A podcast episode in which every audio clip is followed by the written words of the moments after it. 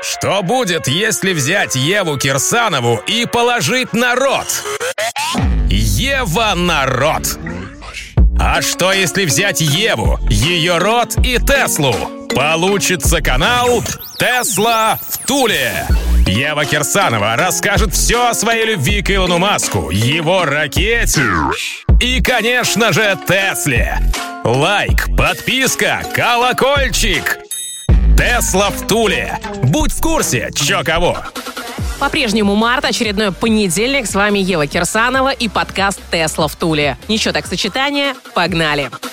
На телефонной конференции по поводу финансовых результатов за четвертый квартал 2020 года Илон Иванович объявил, что Тесла собирается побить свой же собственный рекорд на производстве – заказать восьмитысячный пресс для производства кибертрака. Помните, мы терли за пожар на тесловской гигафабрике, где немного подпалился самый большой в мире шеститысячный пресс, клепающий единым элементом днище для Model Y вместо сварки из 70 отдельных деталей. На этот раз Иванович заказал у итальянской компании Idra пресс на 8 тысяч тонн, который будет использоваться для изготовления задней части кибертрака. На официальном видео Идры генеральный менеджер Рикардо Феррарио. Какие же классные имена их сочетания придумывают итальянские мамаши и папаши. На прекрасном итальянском, английском, эмоционально, сдерживая руки от чрезмерной итальянской жестикуляции, сообщает, что они Идросы. Ну, прям очень горды, что приняли уникальный заказ на изготовление пресса для литья под давлением 8 тысяч тонн. Чувак не упоминает напрямую Теслу, но говорит, что заказ получен, цитирую, от ведущего мирового производителя автомобилей на новой энергии. Сопоставляя эти два события, сообразительные мои, нетрудно догадаться, что именно Иваныч разместил свой уникальный заказ у итальянцев. Да, повезло пацанам. Теперь дела точно попрут, а там, глядишь, на следующий корпоратив и Челентана потянут пригласить. Электроники 21 века. Ева и Тесла. На канале Тесла в Туле. Китайские власти ограничили использование автомобилей Тесла военными и сотрудниками некоторых госкомпаний из-за опасения, что изображения, сделанные системой видеообзора из восьми камер, установленных по периметру электрокара, могут быть отправлены на серверы в США, так как тачки подключены к интернету. Таким образом, на фоне обострения противостояния Штатов и КНР в сфере торговли и технологий, китайцы считают, что утечка конфиденциальных данных может представлять угрозу национальной безопасности Китая. Что же на это ответил Илон Илонушка, спросите вы. В своем онлайн-выступлении на китайском форуме развития Иванович заявил, будь то Китай или США. Если коммерческая компания действительно занимается шпионажем, последствия для этой компании будут чрезвычайно плохими. Если бы компания Tesla использовала свои автомобили для шпионажа в любой стране, то она бы была там немедленно закрыта. И это является для нас стимулом для поддержания высокого уровня конфиденциальности. Также он добавил, что опасения на почве коммерческого шпионажа сильно преувеличены и привел в пример обратную ситуацию, когда китайская технологическая компания ByteDance столкнулась в прошлом году с запретом видеоплатформы TikTok в США, а потом была оправдана.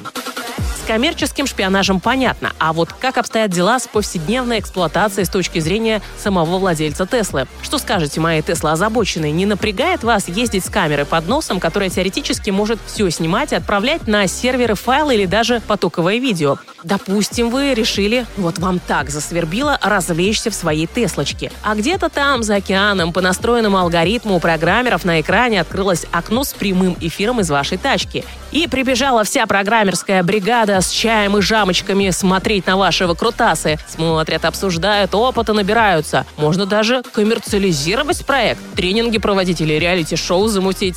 Типа, что еще можно сделать в Тесле? Или «А ты пробовал такое, Илон Маск?» Электроньюз одним ртом. С Евой Кирсановой.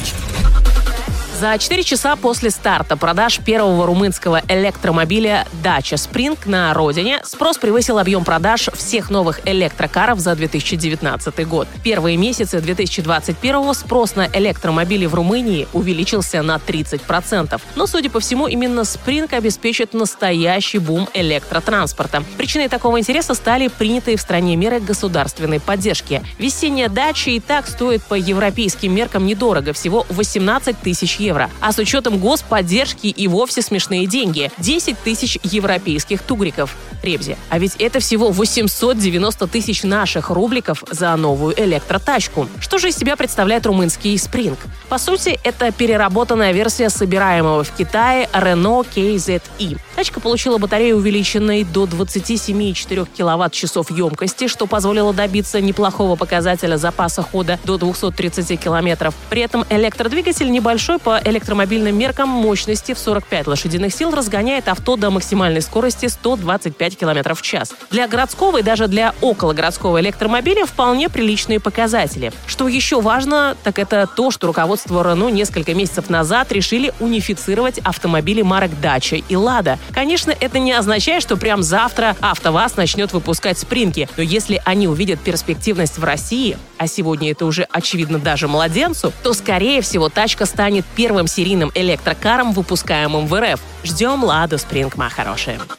Seat анонсировал выпуск дебютного электрического кроссовера. Новая тачка создается на основе платформы MEB или MAP Light. Та самая, на которой будут строиться Volkswagen ID1 и 2. Примечательно, что именно Seat возглавляет разработку этой платформы для концерна Volkswagen. Ожидается, что тачка поступит в продажу в 2025 году. Будет иметь емкость батареи около 45 киловатт-часов, а цены в пересчете на наши деревянные будут стартовать от 1,8 миллиона рублей.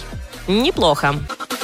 Портал Cars Week назвал пятерку самых доступных электрокаров в России. И, конечно же, список возглавляет JAC iEV7S. Тот самый внимательные мои, который мы показывали вам в Симферопольском аэропорту в репортаже про электрокаршеринг в Крыму на канале Tesla в Туле. Тачка представлена в РФ в единственной, зато максимальной luxury комплектации за 2 миллиона 499 тысяч рублей. Вторым идет Nissan Leaf, самый популярный БУ электромобиль в Россиюшке. Но на новый лифчик цены начинаются от 3 миллионов. Многовато как-то не думаете? Третье почетное место занимает Tesla Model 3. Цены на базовую версию Standard Range Plus начинаются от 3,5 миллионов рублей. На четвертом месте Audi e-tron с его почти 5 миллионами рубликов на старте, а замыкает пятерку самых дешевых.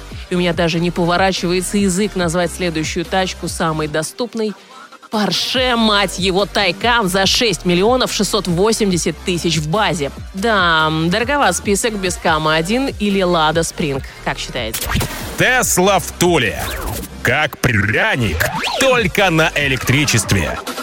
Ну а что же с акциями Тесла? После падения до 639 долларов 19 марта акции Юшеньки уверенно пошли вверх и сейчас стоят около 680 бачинских. С одной стороны, рост не сильный, а с другой, где наша ралли не пропадала. В общем, котятки, погнала я за чипсами, киченезом и диетической колой. А пофиг, за такой кольной колой, что расти попа большая-пребольшая на эту неделю, чтобы за всем проследить. Это был подкаст «Тесла в Туле». Ева Кирсанова. Арривидерчи. Ставим Теслу на зарядку, а рот Евы на замок. С вас репосты, много лайков, колокольчик, если ок. Тесла в Туле на Ютьюбе. Интересно всей стране. Мы давно уже не нубы. На канал наш подпишись.